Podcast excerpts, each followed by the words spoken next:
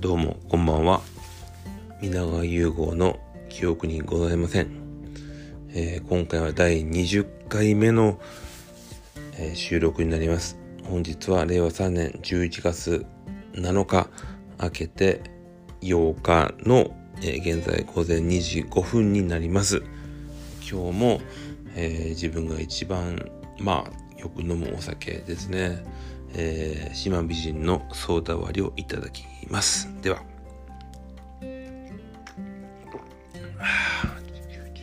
うん。えーとまあもう11月に入ってえー、もう1週間経って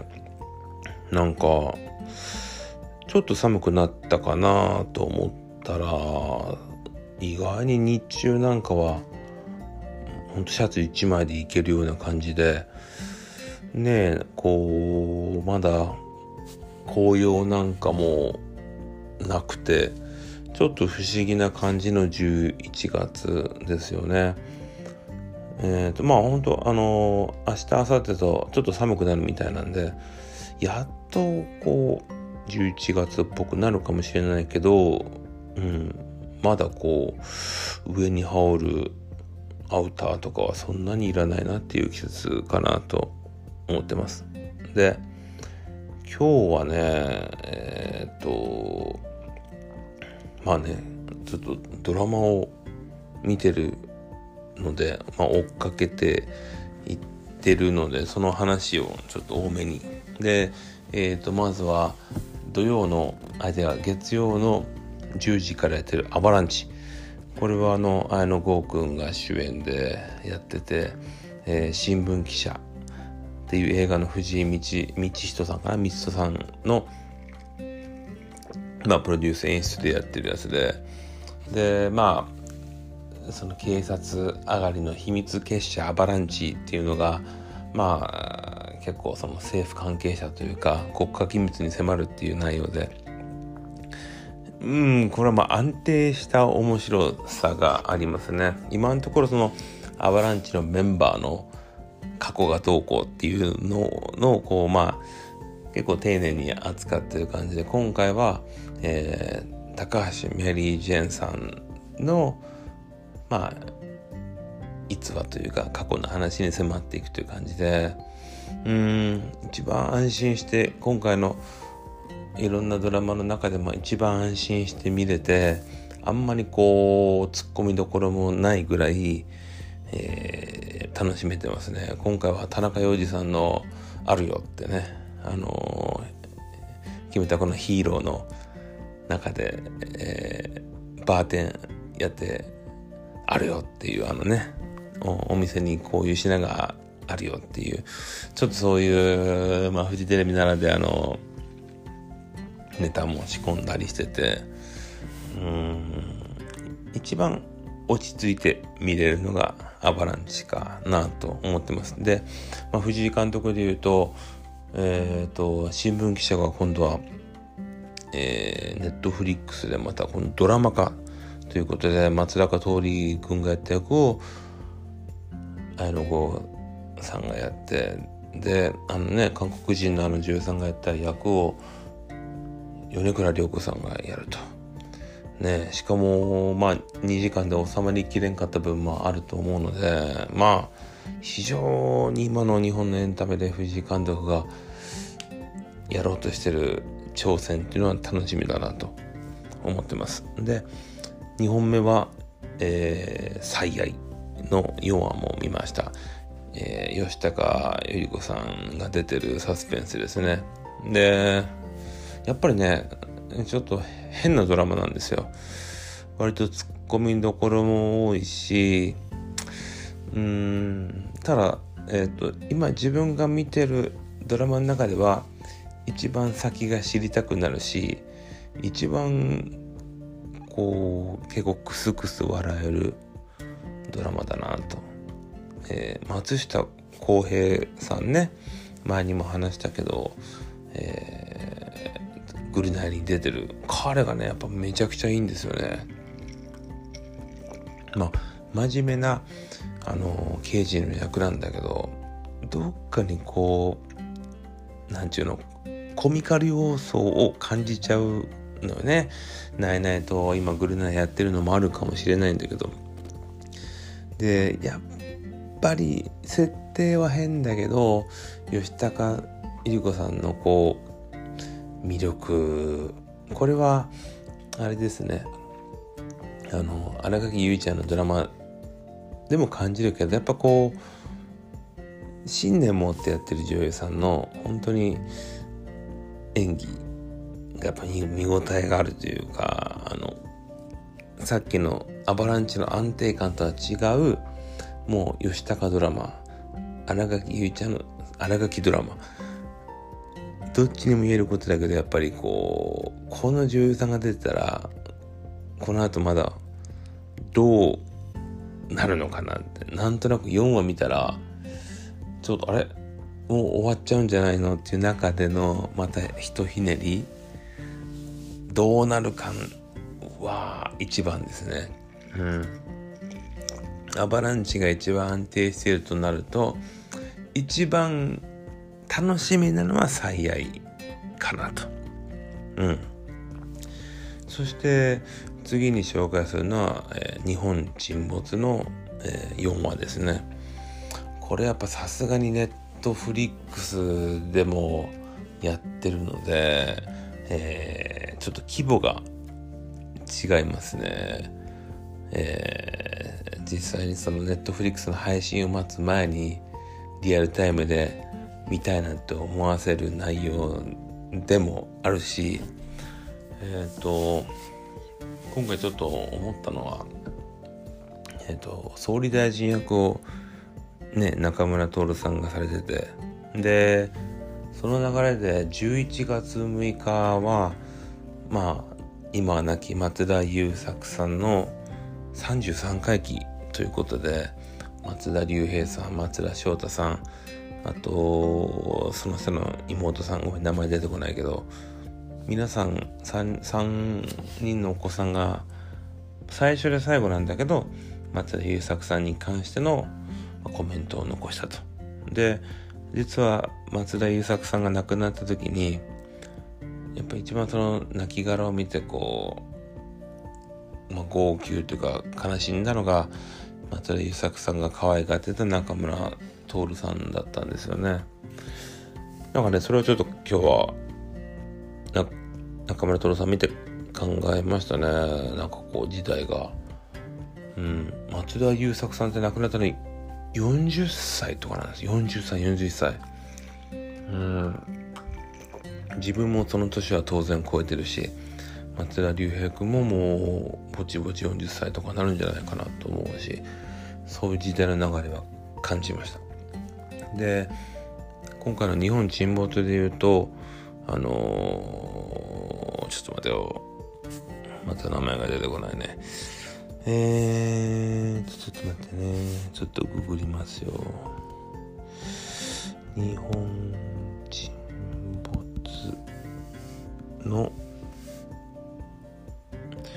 ちょっと待ってね。これ出てくるかな。キャスト。キャスト。えー、そうそう。えっとね、石橋蓮司さんが演じてるあのー、里城議員っていうのがあるんですよね。うん。で、この石橋蓮司さんが演じてる役っていうのは、まあまあ麻生太郎なんですよ。もう、どう見ても麻生太郎をやってて、やっぱ今回の4話見ると、日本国民はとてもお行儀がいい国民だからっていうね、そういうちょっとこう、なんかね見てる側をこうちょっとイラッとさせる表現もあってやっぱ藤井監督は意外に作詞だなと思いましたね。うん、でまああの4話の最後とうとうまあ動き始めたなっていうところもあるしなんかあんまりこうこういう SF 日本の SF って少しこうチャチな映像だったりするけど、うん、やっぱネットフリックス金出してるだけあってなかなかいい作りのドラマになってるなと思いました。うん、で、最後にね、やっぱこの2時とかまで起きてる、起きてるっていうのは、やっぱドラマいっぱい見てるんですよ。最後はね、真犯人フラグの第4話。うん。これはやっぱり、あの西島さんもだけどまあ以前からちょっと言ってるようにこの芳根京子さんがねほんと群を抜いていいんですよ。これほらこういうドラマって誰が犯人だったり裏の顔を持ってるか分かんないけどこれ 芳根さんがマジ裏表やったら本当もうびっくりぐらいちょっとね吉根さんのキャラが良すぎてもう僕彼女を応援したい立場だなって思ってます。で今日はね、まあ、ちょっと引っかかったのがまあその西山秀俊さんの、まあ、奥さんと子供が2人が失踪しちゃってその懐かしい映像の中で一家がねあのメインの夕飯の料理がねガメ煮っていうシーンが出てきて大皿料理でガメ煮があってでみんなそれとこのお米で夕飯してんだけどこれあのまあ全国的には当然ガメ煮なんですけど、まあ、九州というか福岡ではもう筑前煮っていうね。うん。あのー、まあ運動会とか行くとそのおお重の中にはあったりするしもちろんおかずの一品ではあり得るんやけど画面には画面にしかない食卓ってありますかね？これちょっとわかんないよ。そらなんかまま貧しいとかまあわからんけど。ちょっとこれびっくりしたね。画面にがメインのご飯って。うん。そう。だからちょっとそこは引っかかったかな。でもまあ今し今自分が楽しみにしてる4本のドラマとりあえずちゃんと追いかけてるんで、えー、今後もねえー、この記憶にございませんっていうのはちょっとドラマ専門チャンネルになりつつあるけど報告したいなとは思ってます。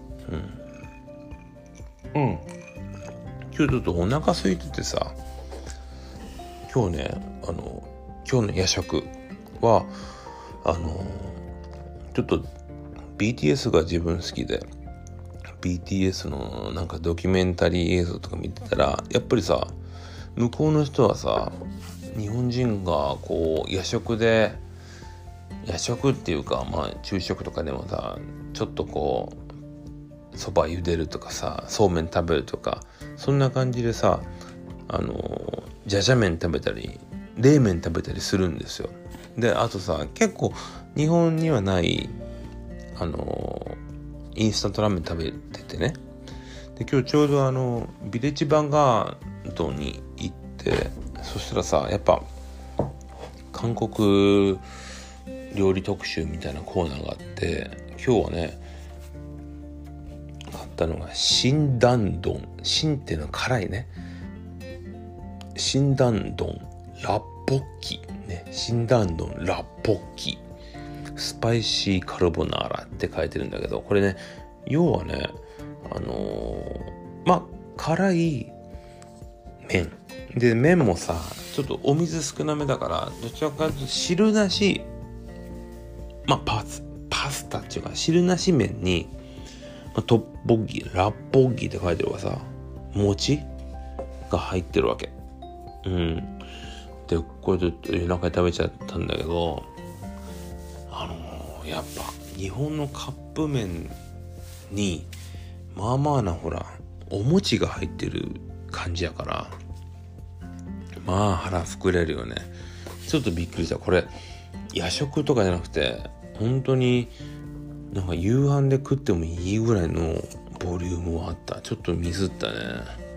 焦げんいらんのにと思って。まあ辛さはちょうどよかったけど餅がもっと少なくても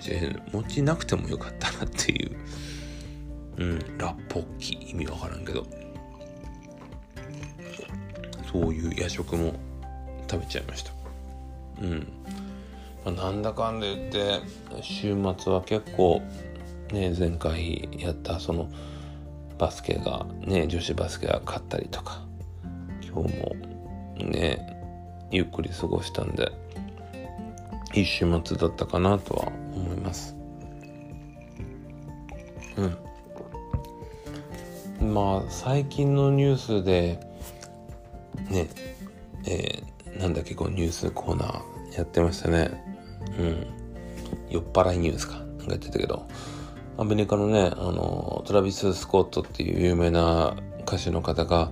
フェスをやってそのフェス中に今のところ8人の方が亡くなったっていうニュースがあってこれ当初はあのフェスでその将棋同士みたいになって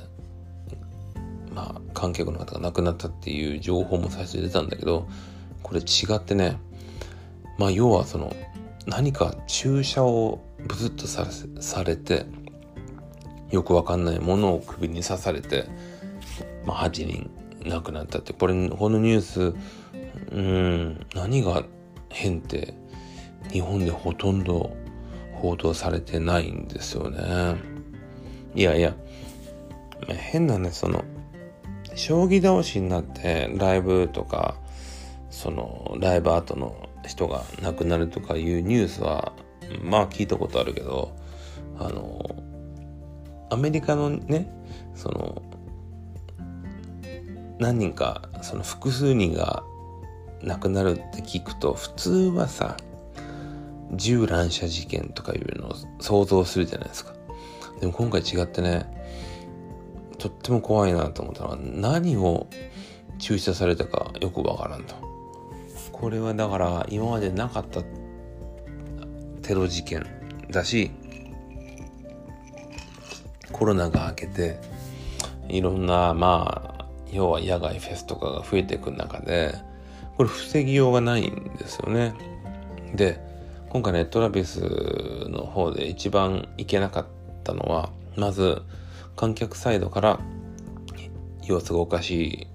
い人がいるから、即刻ライブをやめてほしいっていう中国型にやめなかった。プラス、そのトラビス並みに有名な人のフェスなのに医療者の待機もなし、何の対応もできなかった。っていうところが大きな問題でこれはねアメリカのフェスならずまあ日本にもやっぱりその野外フェスの文化があるけどうん同じようなことなんかわけわからんものをその、まあ、こそっと首とかに注射されて亡くなったって話になると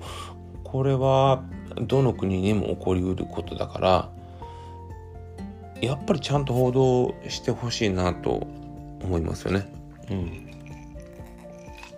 なんだ、こんな真面目な話したら全く酔っ払いニュースじゃないやないかいっていうことだけど、でも、ちょっと気になりましたね。うん、まあ実際今、日本でそのトラビス・スコットって言っても、そんなになんか売れてないのも大きいかもしれないんだけど、まあそのフェスの規模で言うと、今全米最大級ぐらいあるから、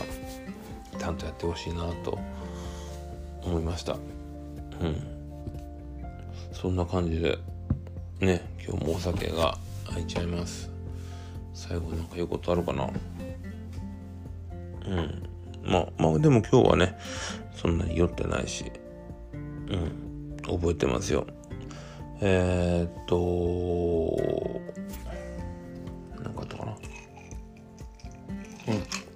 美味しい。ではまあ今回もこのだらっとした放送を聞けてゆっくりまあ眠る材料になればいいかなと思ってます。ではおやすみなさい。